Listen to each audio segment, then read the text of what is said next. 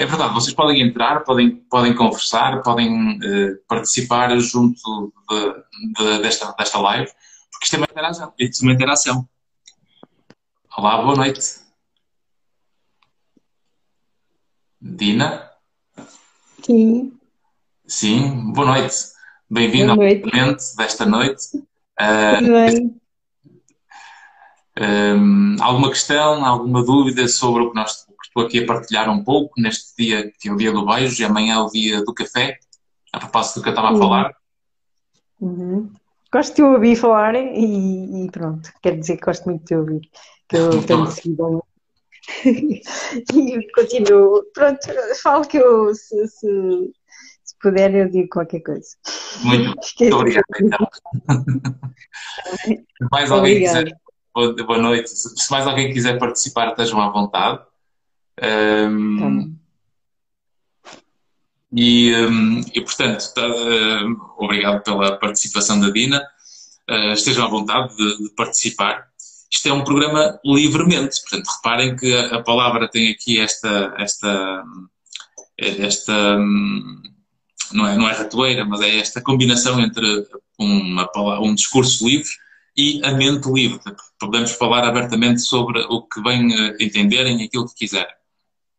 Portanto, o, o, o beijo, o beijo parece uma coisa simples, representa claramente uma, uma, uma, uma, forma, um gesto, uh, um comportamento que nos permite relacionar-nos uns com os outros. É uma forma de mostrarmos o apreço um pelo outro, pela forma como nós queremos cuidar um do outro.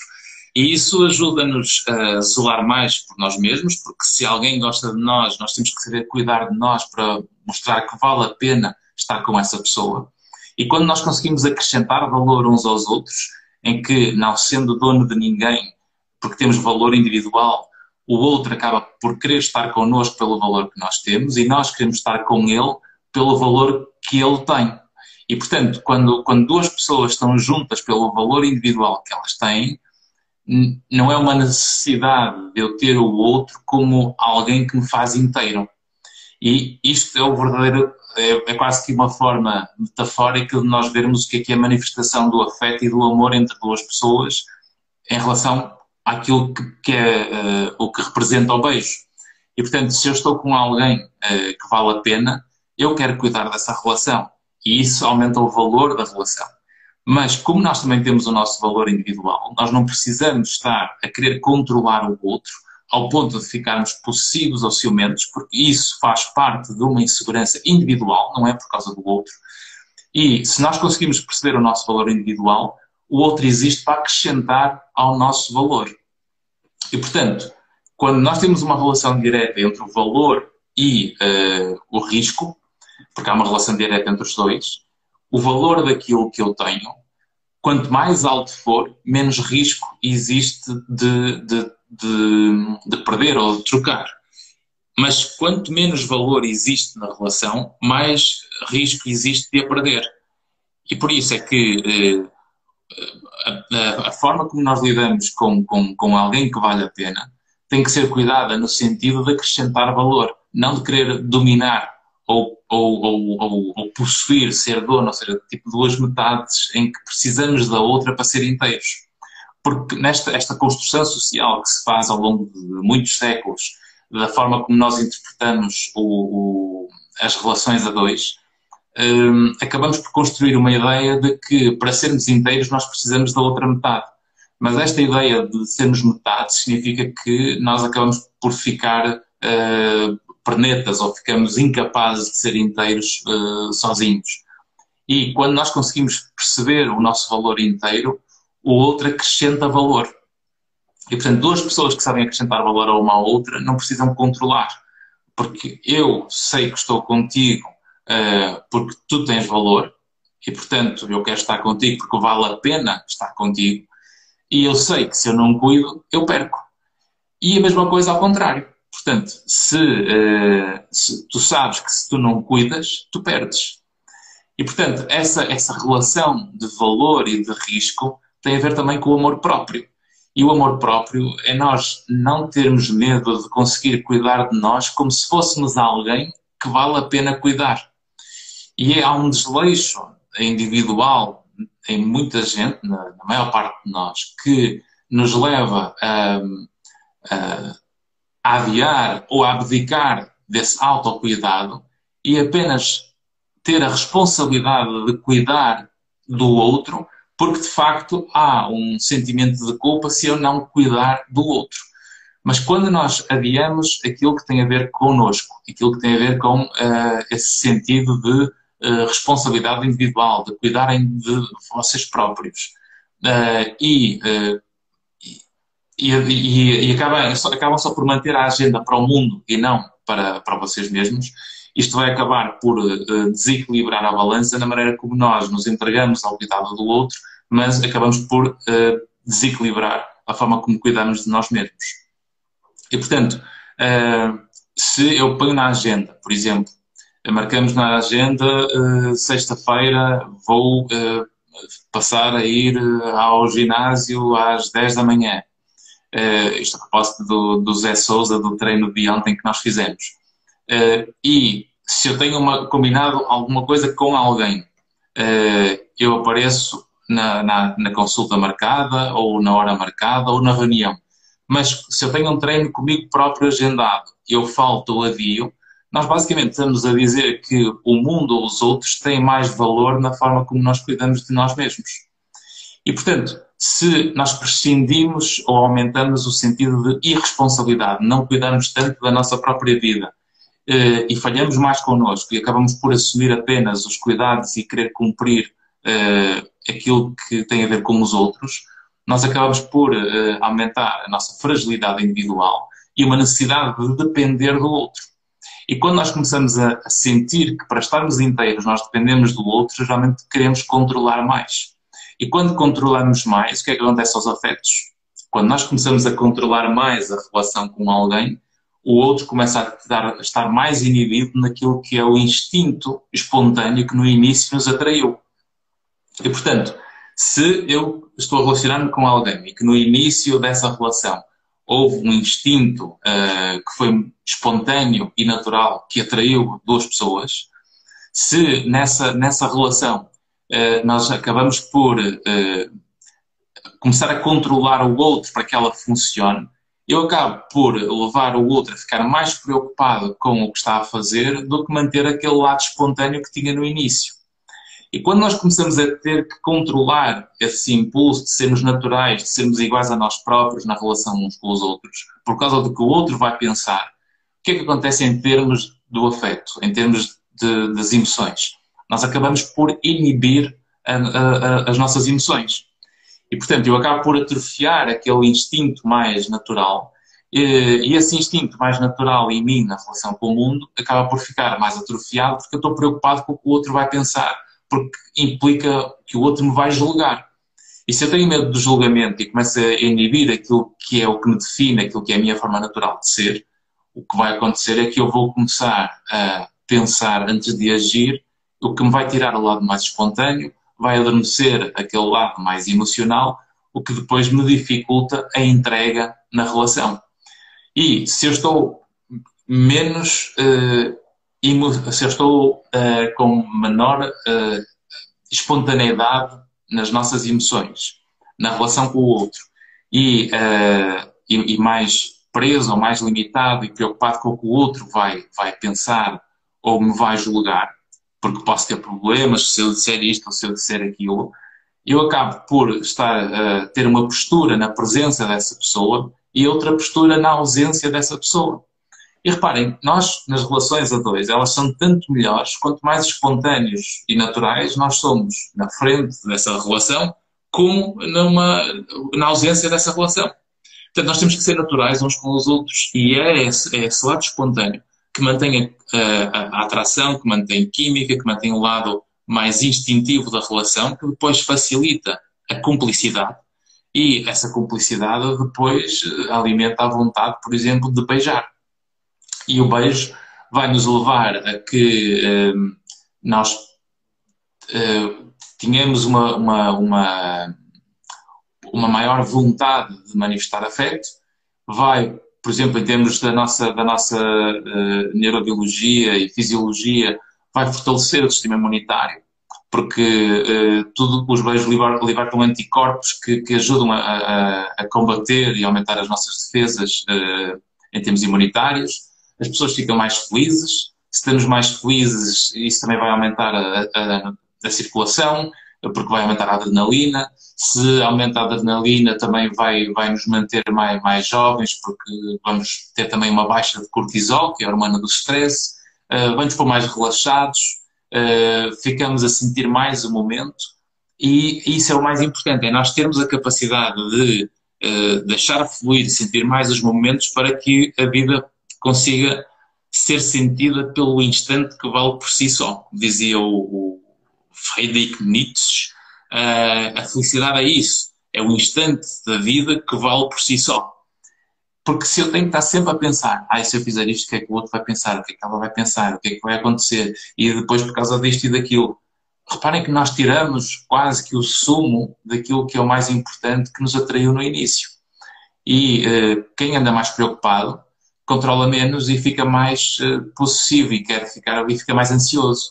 E quem tem mais, quem tem mais ansiedade sofre mais. Então há mais quantidade de pensamentos. E se a pessoa aumenta a quantidade de pensamentos, vai cismar mais e começa a construir histórias onde elas não existem, aumentando conspirações. E se temos mais conspirações, começamos a ficar um pouco mais paranoicos. E quem fica mais paranoico começa a aumentar o risco de ter perturbações clínicas. E tendo perturbação clínica, depois entra numa autoestrada que acaba por desenvolver doença mental e que depois implica, dependendo se essa intensidade do problema for leve, moderado ou grave, a partir do momento que começamos a ter uma intensidade leve a moderada, eh, em que já começamos a precisar claramente de psicoterapia, ou se já estamos em territórios de moderado a grave ou grave, já começamos claramente a ter uh, a necessidade não só da psicoterapia, mas também da psicofarmacologia, portanto, de tomar medicação para conseguir pelo menos normalizar em termos fisiológicos o nosso organismo, para que pelo menos se consiga pensar uh, a vida nessa altura. Diz aqui a, a Nádia, estamos a viver relacionamentos líquidos no momento atual.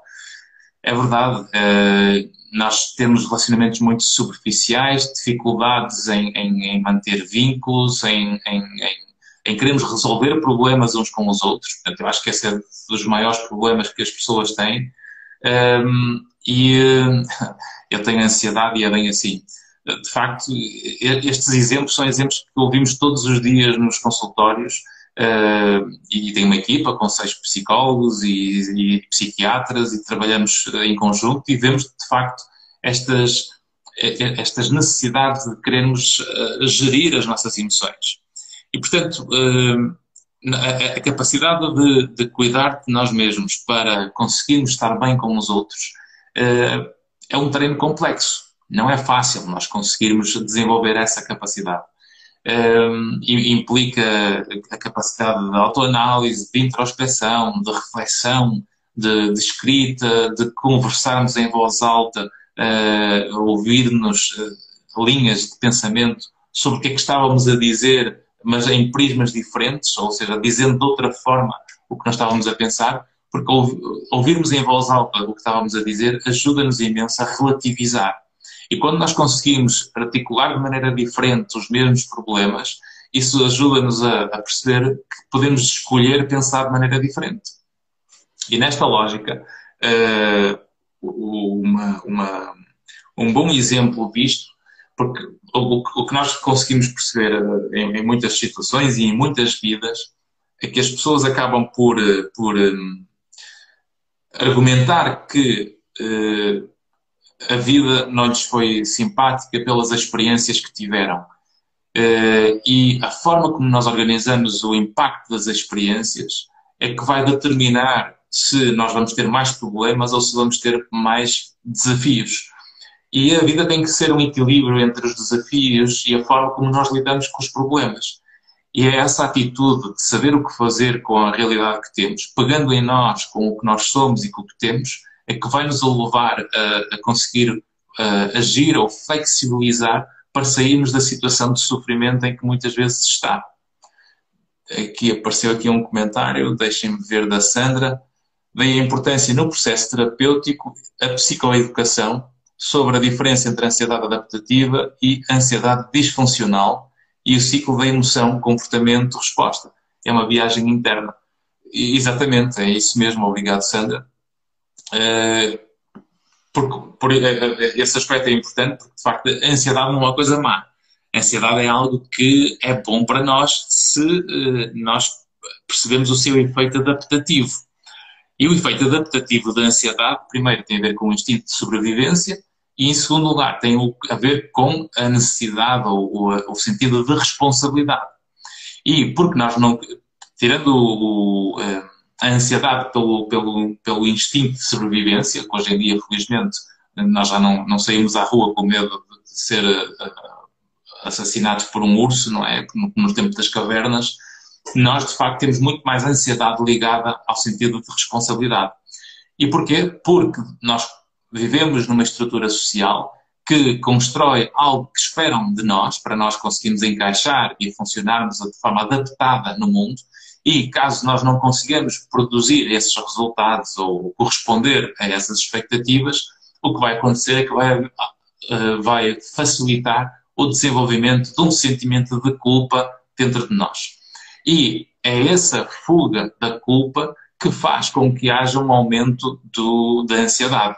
Portanto, é eu ter um teste uh, por fazer, eu sei que o teste está a chegar, eu ainda não, não, não estudei suficiente e como sei que uh, ainda não sei tudo o que eu preciso para esse teste, eu fico ansioso e, portanto, a ansiedade aumenta porque eu não quero falhar. Portanto, tem a ver com aquele sentido de responsabilidade. É uma ansiedade adaptativa que aumenta a minha necessidade de me dedicar à tarefa para ser mais eficaz. E se eu for mais eficaz no meu método de estudo, portanto, colocando o foco naquilo que eu tenho que fazer agora para conseguir uh, criar o resultado, isto vai aumentar a probabilidade de eu ser bem sucedido e, sendo mais bem sucedido, eu acabo por uh, uh, reduzir o risco de me sentir culpado. E, portanto, nesta, nesta relação entre responsabilidade e culpa, nós vamos desenvolver sempre alguma ansiedade. E essa ansiedade é adaptativa e tem um, um objetivo que é conseguirmos uh, aumentar a eficácia no resultado. Quando a ansiedade começa a tornar-se desadaptativa, nós começamos de facto a correr o risco de nos sentirmos mais seriamente culpados e esse sentimento de culpa uh, altera as nossas capacidades cognitivas ao ponto delas, de, de, das nossas capacidades se tornarem disfuncionais.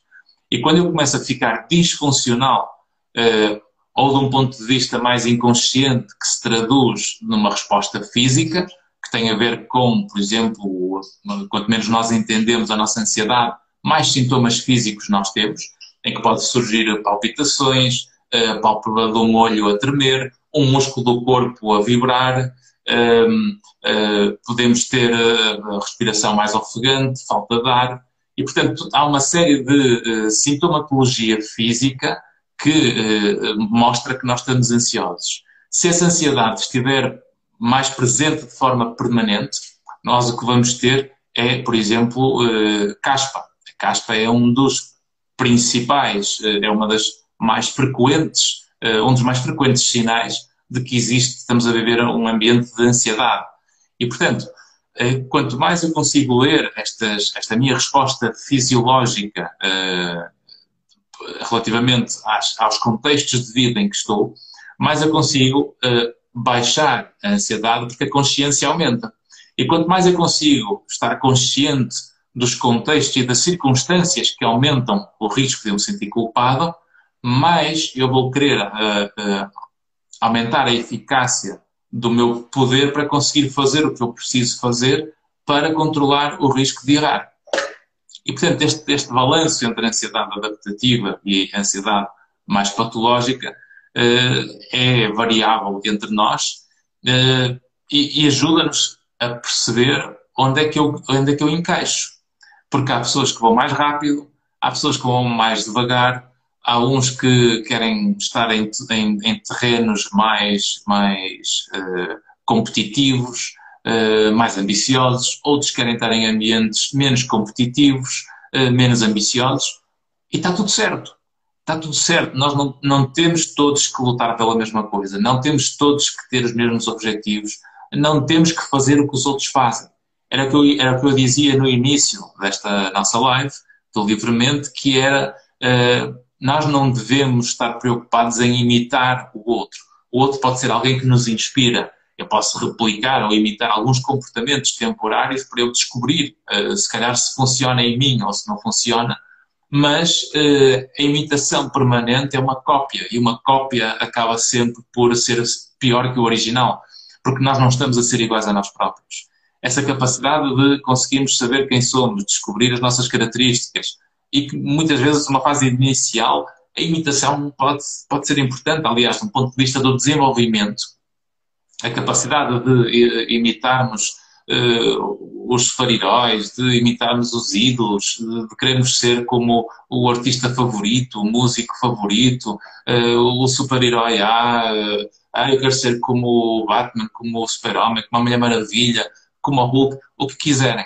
Está tudo certo. É bom haver essas referências, porque eles representam a utopia, é a versão utópica daquele ideal, daquele, daquela componente quase que ideal da nossa natureza, aquilo que nos inspira a querer ser melhores.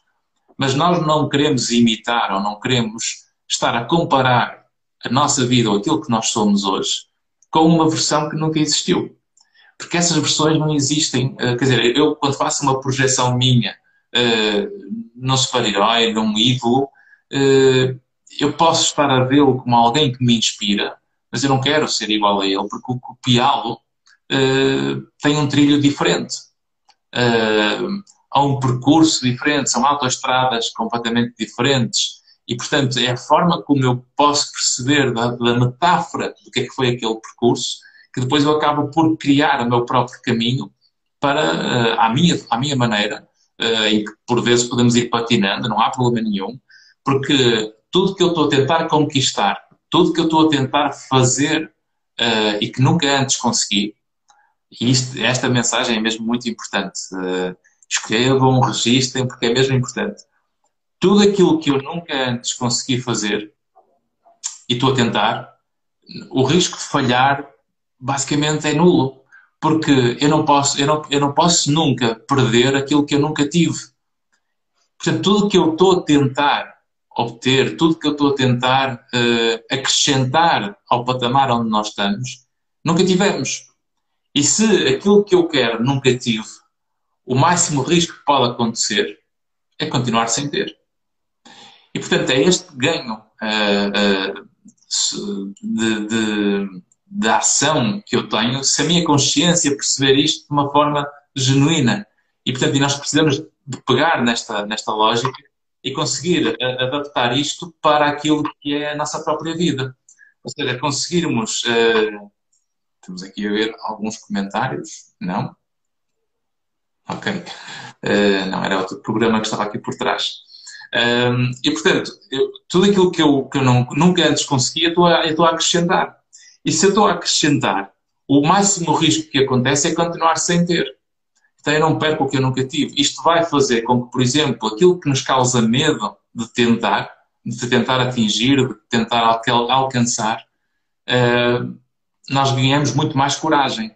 Porque o medo está ancorado numa expectativa, portanto, é a expectativa que eu tenho que o medo fica ligado, porque na prática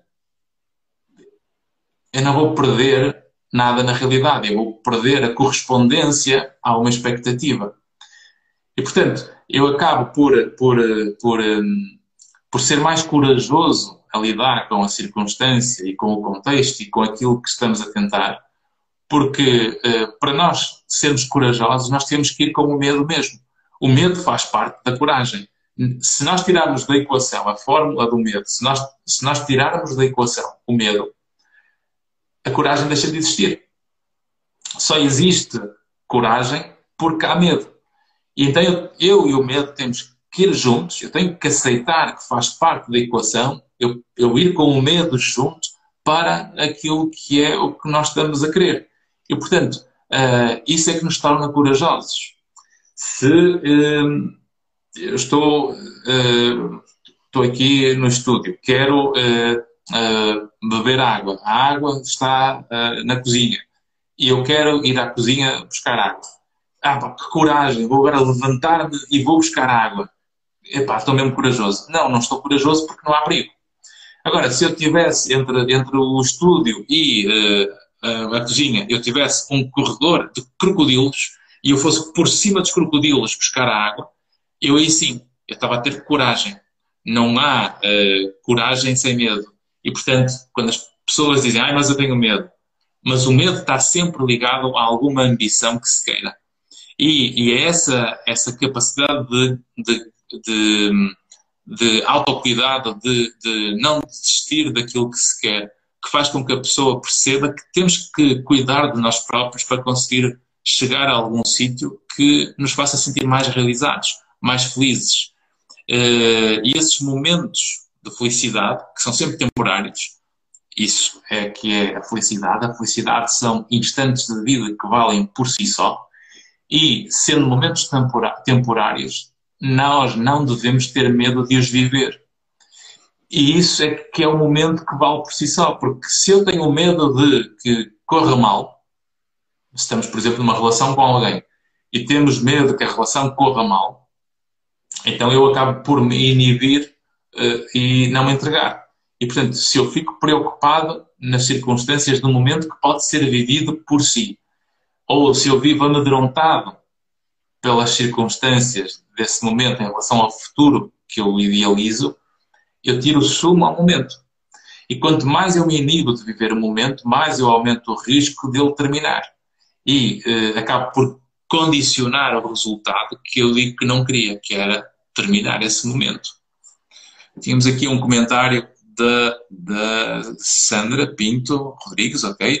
Utilizando uma metáfora, uma cópia, mesmo em papel, não é completamente igual. Exatamente. É o mesmo texto, mas a folha é outra. Ou seja, o texto pode ser a experiência e a folha a nossa vivência da experiência. Certo? Certo, exatamente. E, portanto, é, é esta, a forma como cada um de nós consegue articular o, o, simbolismo que dá à realidade e àquilo que são uh, os desejos ou as expectativas de uma relação, para que, neste caso, tendo em conta o dia de hoje, tenham menos medo de beijar e manifestar afeto, uh, o afeto é para ser vivido. Se eu impeço de viver a vida por causa do que pode acontecer daqui a um ano, ou daqui a dois anos, ou daqui a uns meses, eu acabo por aumentar a vulnerabilidade dessa mesma relação, o que potencia terminar essa relação. Porque o medo, o medo tem que levar a cuidar mais para ganhar valor. Portanto, o medo não é para inibir e perder valor. E, portanto, quanto mais nós somos capazes de cuidar da relação eh, da forma como nós gostaríamos que o outro cuidasse de nós, esse lado de maior entrega, ao ser vivido, nós estamos lá a 100%.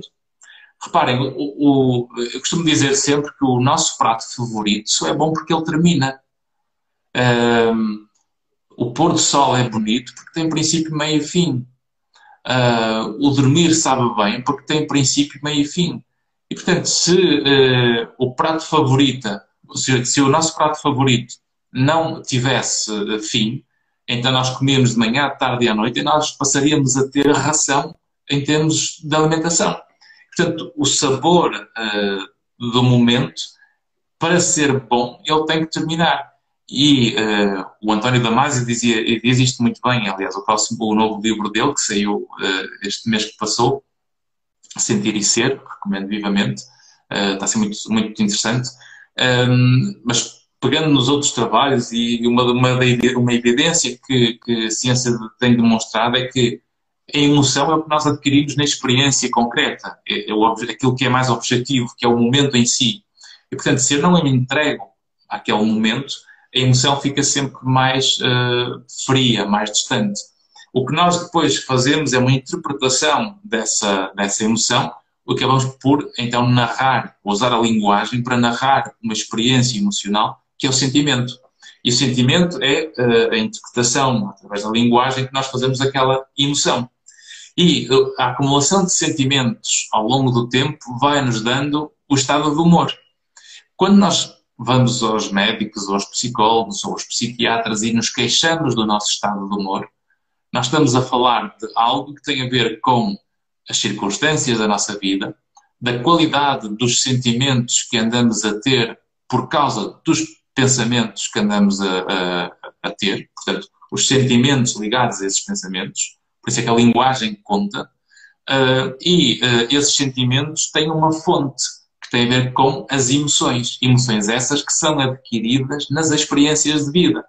E, portanto, se uh, os momentos bons estão à minha frente e eu posso vivê-los e eu me inibo porque isto pode acabar, eu acabei por não me permitir viver o bom momento, o que me retira aquela experiência da emoção, uh, vai me deixar mais carente em termos afetivos, o que me leva apenas a, a ficar agitado emocionalmente só por aquilo que eu sou obrigado a ter que enfrentar na vida. E o que é que nós somos obrigados a enfrentar na vida? É com os problemas, com as situações que entram na nossa vida sem pedir. E, portanto, se eu tenho um lado da vida que eu tenho que aceitar, que é tudo aquilo que eu não controlo e que vem ter comigo e que nos acontece, são as circunstâncias da vida. E depois há o outro lado, que é, agora, o que é que eu faço com a vida que tenho? E se o momento pode ser bom, por que é que eu me estou a inibir? E isto tem a ver com, com, com, com, eh, com hábitos nossos, individuais, mas também tem a ver com características uh, socioculturais, uh, que são construídas através da educação e através da, da forma como a cultura e, e, e, a evolução social foi sendo feita ao longo dos, uh, dos anos e, e, dos séculos. E, portanto, nós temos um, rei, um, um país que, uh, por exemplo, em Portugal, no Brasil já é diferente porque já temos uma comunidade muito mais uh, abrangente, com uma maior miscelânea de culturas de, vários, de, várias, de vários países do mundo. Mas, estando num país mais pequenino como é Portugal, o que nós vemos é que há uma homogeneidade de, de, de formas de pensar e que nos leva, eh, e, e, isso também acaba por ser uma questão muito cultural uh, nas, nas, nas culturas que têm uma raiz católica, que é uma inibição do lado bom da vida. Portanto, quando o momento está a ser bom, há sempre uma, uma, um sentimento em nós que diz cuidado, cuidado, porque isso não é a vida, não é? uh, não te entregues demasiado, porque olha que depois a seguir vai-te vai acontecer qualquer coisa. E quando eu crio esta ideia de que eu não posso entregar as experiências boas porque a seguir vai-me acontecer qualquer coisa, eu acabo por uh, facilitar uma, uma, uma inibição para as coisas boas que a vida nos pode dar e uma, uh, uma invasão das coisas menos boas ou más que a vida nos dá. E, portanto, se eu não consigo estruturar um bom equilíbrio na maneira como eu lido com as emoções em função daquilo que acontece na nossa vida, eu acabo por não assumir a responsabilidade de cuidar daquilo que eu tenho o poder de cuidar, uh, que é uh, o que está disponível e que está ao nosso alcance para, para fazer, e uh, depois influenciar o que eu posso influenciar para reduzir o risco das coisas correrem mal, para que depois eu aceite o que tem que ser. E, portanto, reparem como é que o nosso pensamento pode ser alterado nestes tempos de pandemia. Eu posso, por exemplo, aumentar e agravar o meu estado emocional se eu ficar a pensar que tem a pandemia, eu não posso ir aos restaurantes, eu não posso ir às esplanadas, mas eu queria ir às esplanadas e não posso, eu queria ir ao restaurante e não posso, eu queria fazer festas com os amigos e não posso fazer festas com os amigos, eu queria andar sem máscara eh, no shopping e não posso. E quanto mais eu faço este exercício de pensamento em que há um território que eu tenho que aceitar, que eu não consigo nem ter poder de mudar, nem consigo influenciar sequer para que as coisas fiquem pelo menos mais leves, porque não depende da nossa ação e se não depende da minha ação, eu tenho que aceitar isso tal como é. E portanto, ok, eu não posso ir uh, ao restaurante fazer uma festa com amigos, mas posso, limitando a minha vida a essas circunstâncias, porque é o que eu tenho que aceitar, eu posso, por exemplo, fazer, como, como fiz a, a semana passada, por exemplo, uh, um almoço com amigos em minha casa. E agora está tudo a pensar, como é que ele fez um almoço com amigos em casa dele? Que, que irresponsabilidade. Não, porque essa, esse almoço foi feito como? Pusemos o telemóvel uh, na mesa e cada um ligou à hora do que marcamos o almoço, que era uma da tarde, e juntamos-nos todos à mesa com uma boa coluna de som, o som alto, não é? Para, pormos a, a, para nos ouvirmos a conversar. E cada um tinha o seu prato na mesa e conversamos em voz alta e víamos na câmara. E são estas, isto é o saber o que fazer com as circunstâncias que temos. E, portanto, uh, podemos uh, reinventar ou ser criativos na forma como interagimos uns com os outros, vai facilitar a forma como podemos cuidar dos afetos uns dos outros. Claro que agora há muitas carências, porque nós não podemos mostrar o afeto, ou os beijinhos, ou as ternuras, ou as festas como nós fazíamos isso antigamente, mas de alguma forma, nos contextos em que estão mais familiarizados e que estamos mais uns com os outros, dentro do sistema familiar, com os parceiros, por exemplo, uh, o beijo, a manifestação de afeto, uh, é uma forma de nós mantermos a cumplicidade e, uh, e de manifestarmos através de um gesto o amor ou a ternura que se sente um pelos outros. Isto pode ser na relação pais-filhos, pode ser na relação uh, uh, conjugal, pode ser uh, na relação de, de, namorados, o que for. O que importa é que a pessoa perceba que o, a manifestação de afeto e o, o benefício do, do beijo, não só no sentido literal, mas no sentido global, tem a ver com esta, esta, este, este menor medo que devemos ter de manifestar o afeto e a ternura. Porque quem, quem sente mais a vida, quem vive mais o momento, geralmente isso prolonga a vida. E para nós termos qualidade da vida e sentir que ela vale a pena, nós temos que viver os momentos para uh, absorvê-los na sua plenitude. E quando nós absorvemos na plenitude os bons momentos de vida, geralmente a, a vida vale a pena. Temos aqui um pedido para entrar, da Lola Afonso. Ok. Acho eu. Olá, Lola. Sorry. Não? Yeah, baby. Não, sim, entrou. Ok. Olá, Lola, boa noite. Boa noite. Boa noite. Obrigado por ter entrado. Não sei se quer alguma questão que queira colocar a propósito do que estamos a dizer. Não, não, não, não. Estou, estou a escutar, estou a gostar. Muito obrigado, então. Uh, então, continua a participar e se tiver alguma dúvida, alguma questão, será sempre bem-vinda, ok? Ok.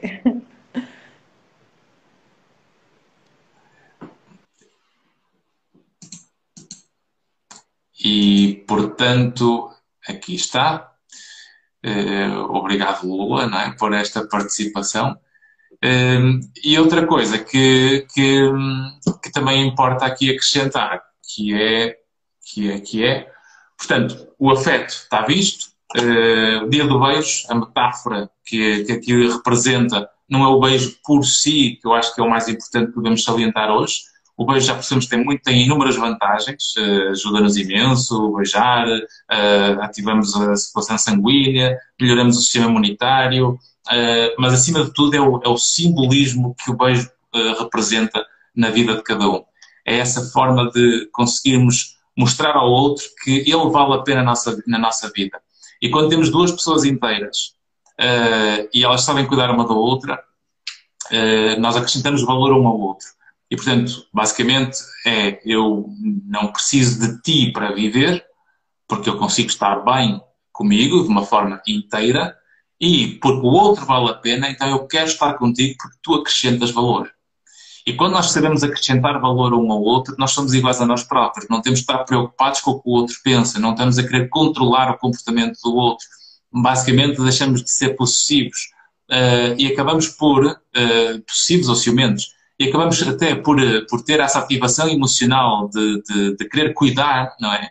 Que depois nas interações que possam provocar aquele instinto mais primitivo que aparenta ou parece ser ciúme, até uma forma de criar mais cumplicidade é, sei lá, quer dizer, é um privilégio podermos ter um parceiro ao nosso lado e, e vamos na nossa vida, na relação com, com, com a pessoa que vive connosco e, eh, sei lá, se no meio de um shopping, uh, eu, eu, vou no shopping, está tudo vestido de preto e aparece uma pessoa vestida de amarelo fluorescente com, com, com decotes, etc., eu posso olhar e dizer, olha, que engraçado que é aquele vestido.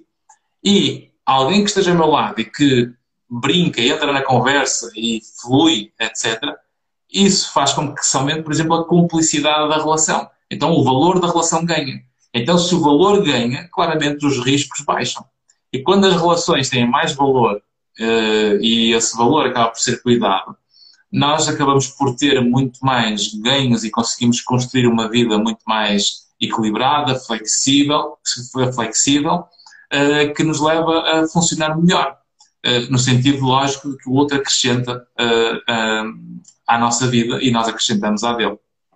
No meio disto, depois de um beijo, podermos, por exemplo, amanhã, que é o dia do café, podermos tomar um pequeno almoço juntos e tirarmos um bom café uh, para saborear o momento, que é a combinação perfeita. Não é? Conseguimos ter um, um, um bom momento de afeto, uh, apreciar um momento e uh, degustar um café. Café porquê? Porque o café, por exemplo, é um estimulante, aumenta a nossa energia, ajuda a emagrecer, melhora o desempenho físico, desperta, protege o fígado, um, vai, por exemplo, melhorar a memória, é, uma, é, um antioxidante também, um, que mais uh, tem um, um, efeito também que contribui para reduzir o mau humor, o estado de humor. Portanto, não, não, não digo propriamente a depressão, porque a depressão é mais complexa do que isto, mas diminui a tristeza,